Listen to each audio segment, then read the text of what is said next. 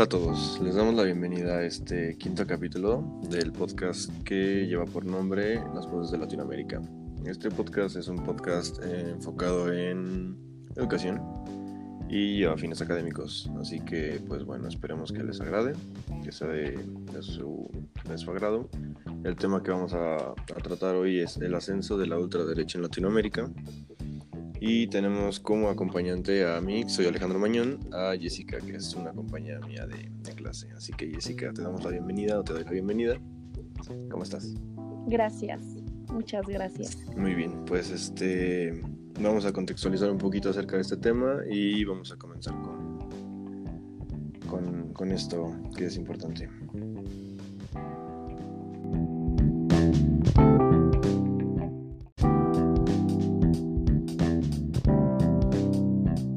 Bien, pues antes de comenzar, este, quisiera pues, preguntarte, Jessica, ¿cómo te sientes? ¿Cómo estás hoy? ¿Qué tal?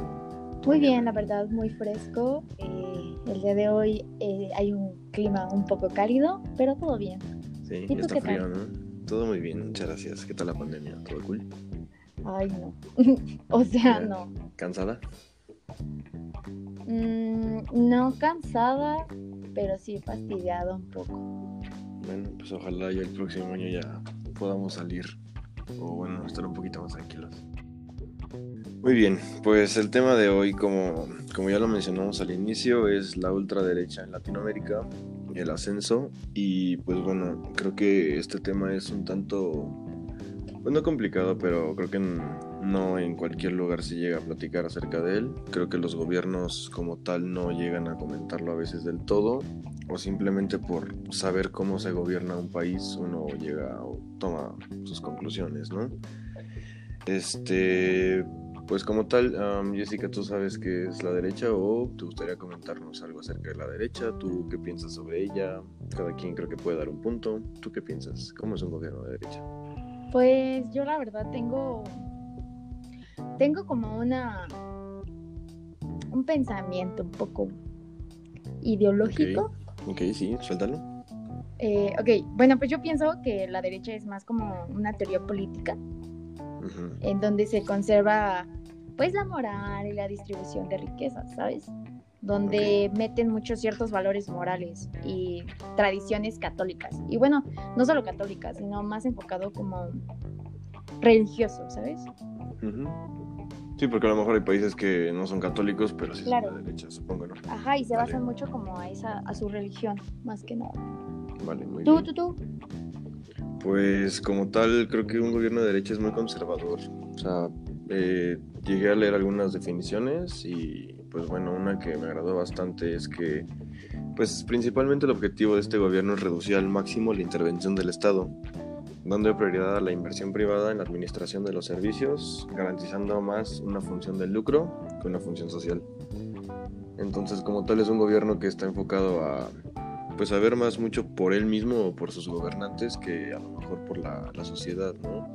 El hecho yo creo que de lucrar en bueno con la sociedad a, a costa de cosas que pueden tener acceso a cualquier otro, no sé, vamos a decir educación, a alimentación, atención médica además, que a lo mejor en países como el nuestro, afortunadamente muchas veces puede llegar a ser gratuito o son derechos por parte de los ciudadanos, a lo mejor en otros no lo son.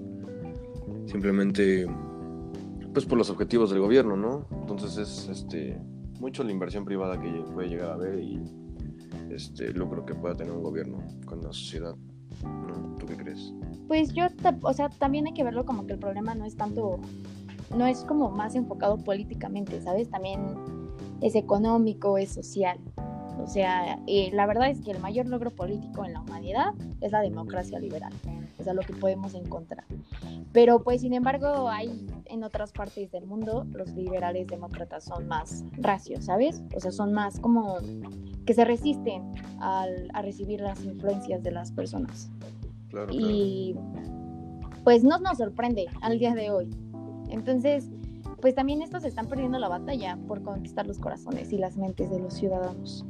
Sí, aparte, eso que tocas de, sobre la democracia creo que es muy importante. El hecho de que creo que son, bueno, que yo sepa, no hay tantos países que no sean demócratas, sino que creo que en todos los países todos tienen la opción de realizar el voto, bueno, que van, votan, pero pues la corrupción también entra muy fuerte en eso, ¿no? ¿Tú, tú qué crees? O sea, hablando de México a lo mejor, porque esto pues bueno, va enfocado a Latinoamérica, y, pero, creo que la pues mayoría no de va los de países más son... hablar de uno que otro país.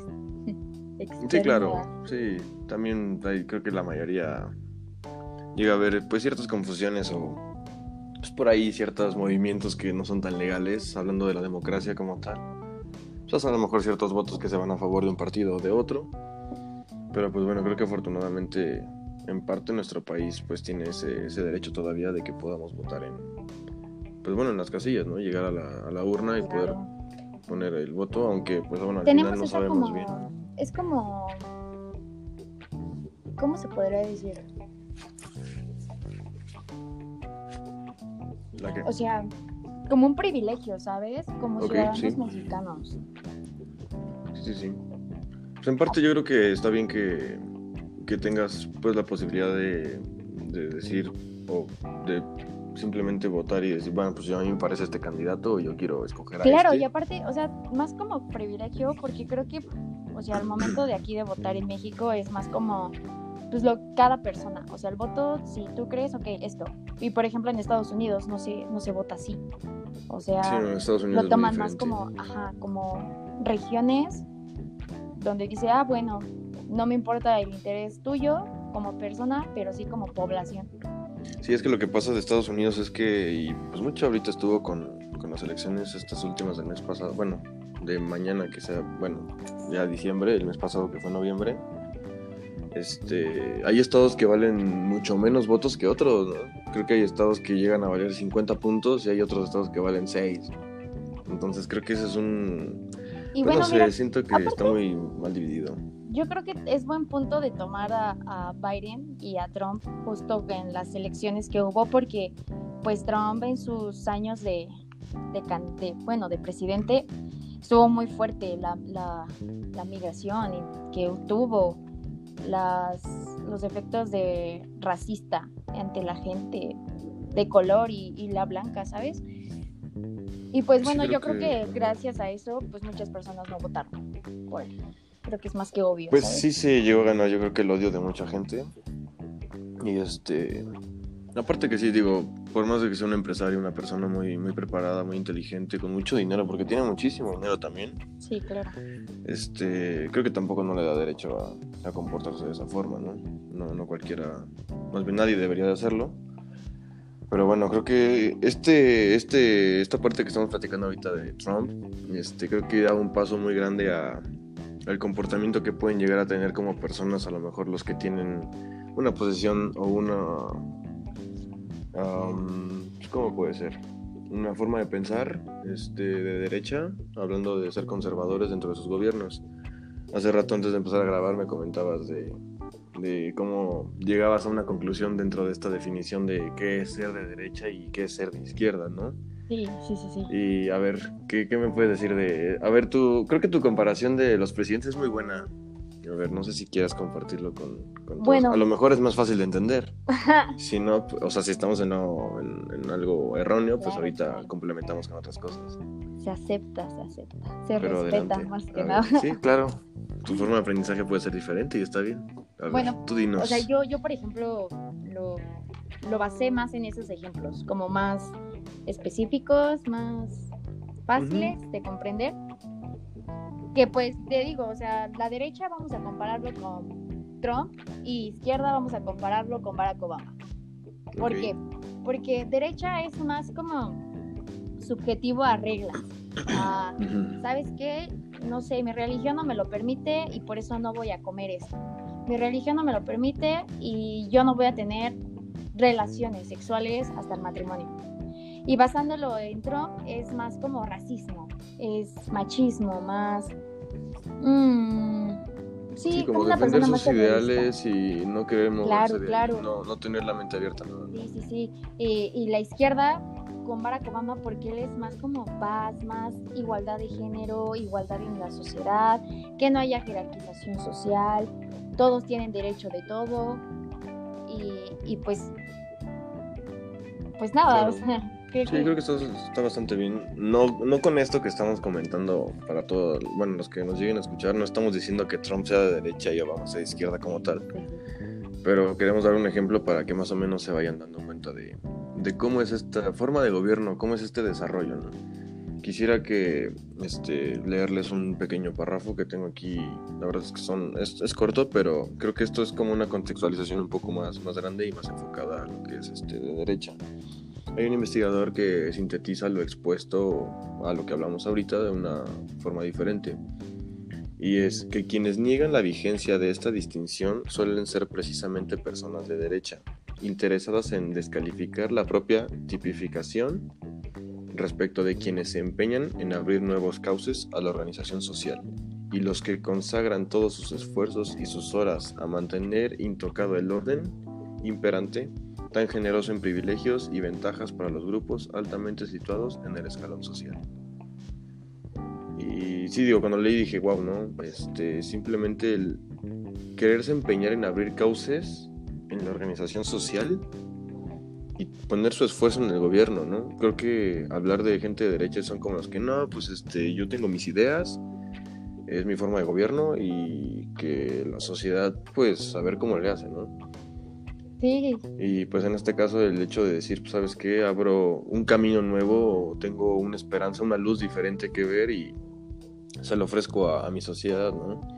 Creo que claro, o sea, también, también es una parte de que, como lo dices, ellos más se cierran a su mente, a su candidatura, esto es mío y se aguanta. Y, y la otra opción, de lo contrario, es más como yo escucho a, a mi pueblo, yo escucho a, las personas, qué es lo que hace falta, qué es lo que puedo mejorar y ante ello me baso a, las predicciones que yo diga. Claro. Sí, que, claro, también no va, también no va de lejos que te tienes que aguantar a, lo que ya ha ido a base de la presidencia. Sí, pues o sea, no puedes llegar y decir, yo voy a hacer esto. Claro, normalmente creo que las naciones que, que llevan ya un sistema de ultraderecha o de derecha como tal, pues este a lo mejor termina una persona su mandato y la persona que viene normalmente son de la misma ideología, ¿no?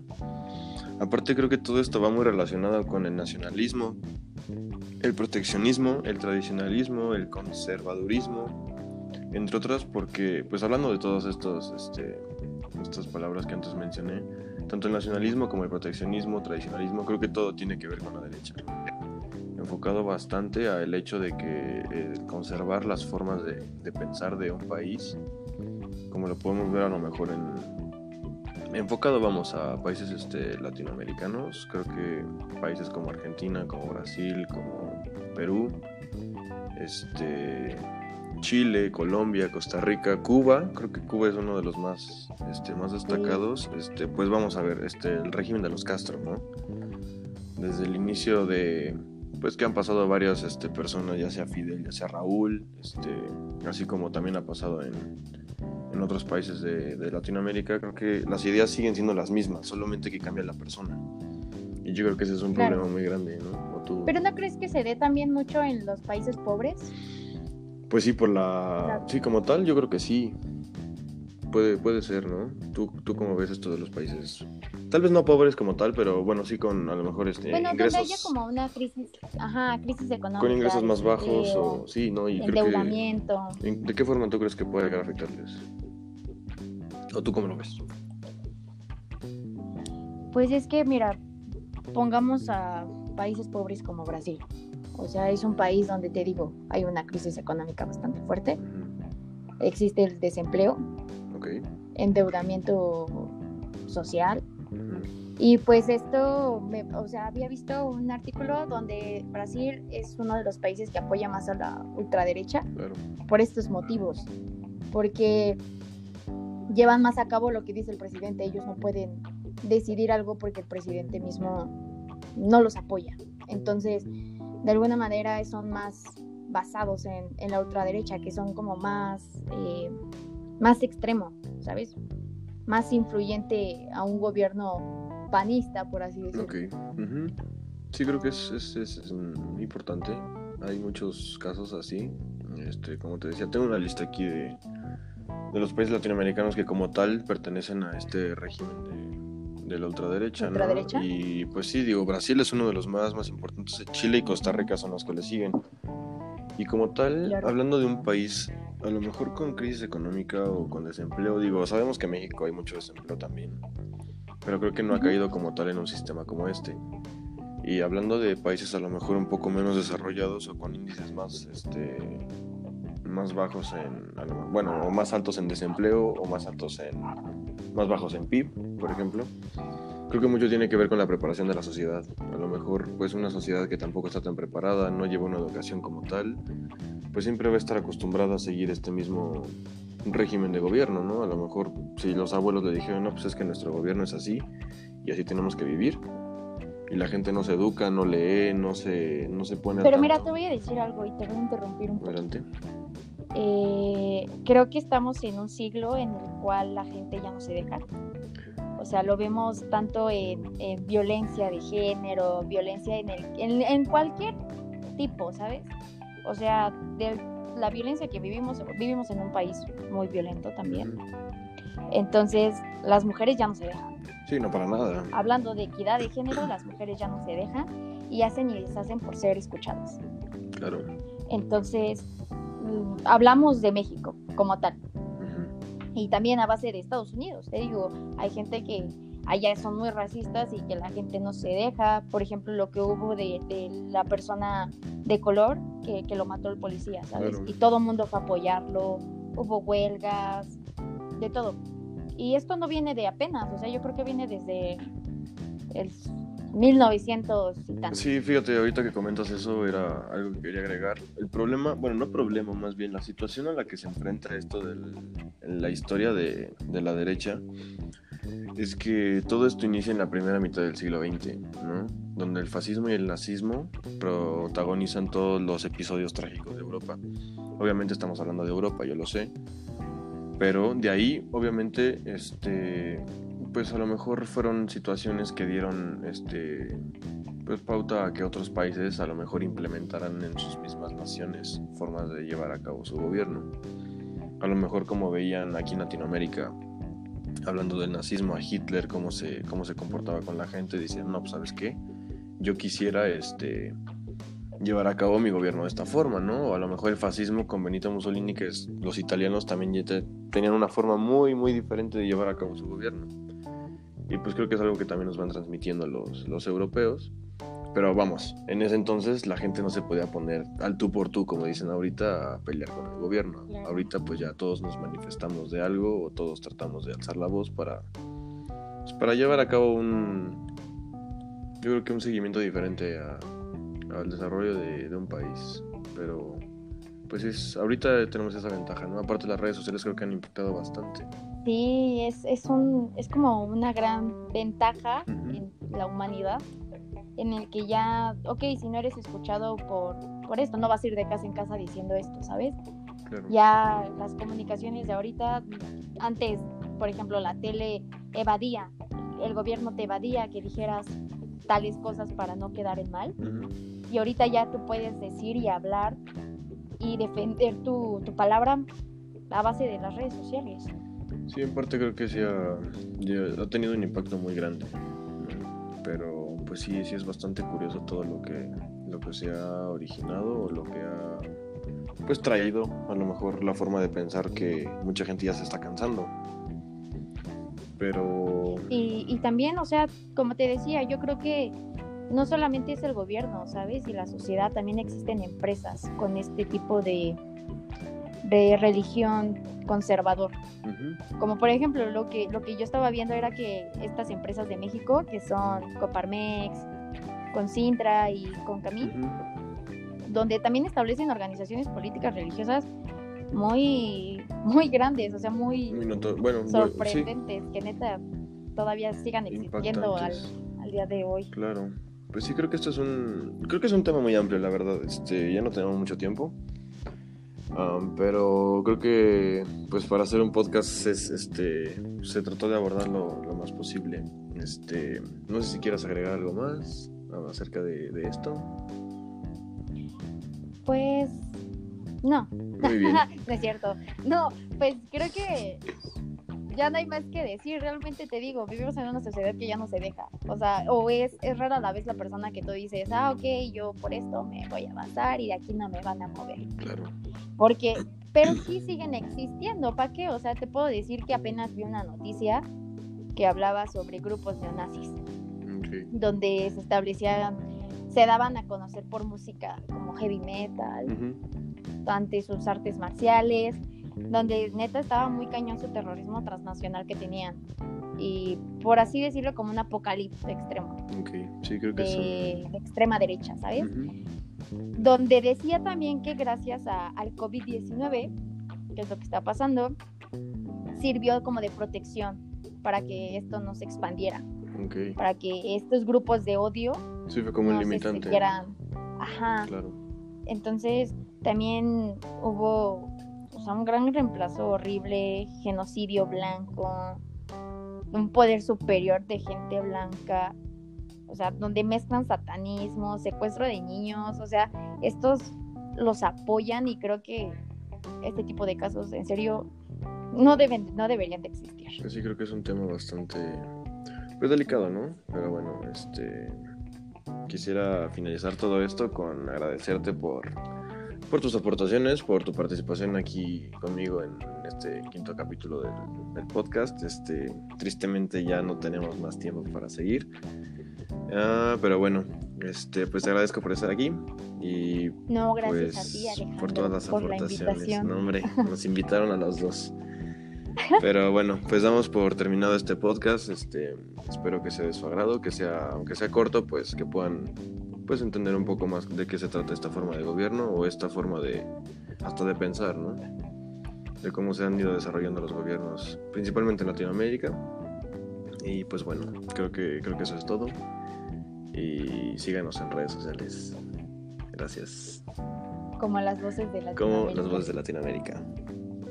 Hasta luego. Bueno. Adiós. Bye.